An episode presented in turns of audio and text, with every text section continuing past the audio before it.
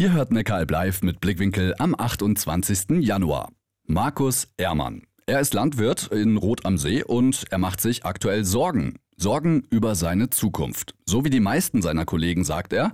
Daher war für ihn von Anfang an klar, ich demonstriere mit. Herr Ehrmann, was für einen Hof haben Sie denn da genau? Wir bewirtschaften circa 100 oder etwas mehr als 100 Hektar.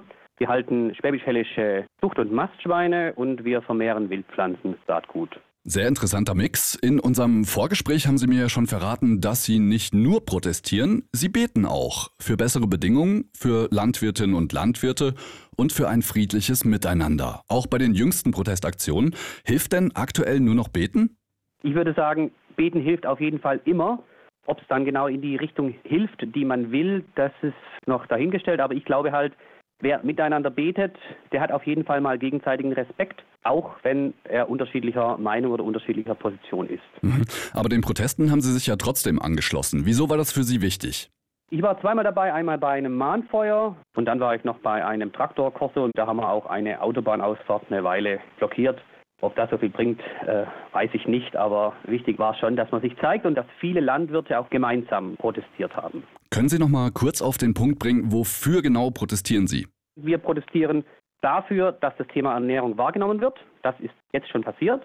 Wir protestieren und treten dafür ein, dass es eine Haltungsänderung beim Thema Ernährung gibt und dass klar wird, die Standards, die wir haben, mit diesen Standards sind wir als Deutschland nicht wettbewerbsfähig, weder international noch in Europa. Zusammengeschlossen haben Sie sich ja auch als christliche Landwirtinnen und Landwirte.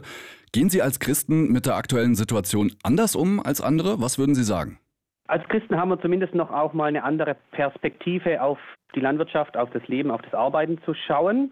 Und wir haben als Christen die Möglichkeit, auch unsere Sorgen im Gebet vor Gott zu bringen. Wir haben eine Hoffnung, auch wenn es mal nicht so läuft, es steht jemand darüber.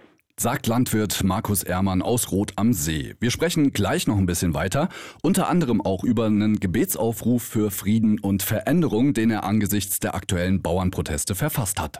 Neckaralb live Blickwinkel aus Kirche und Region.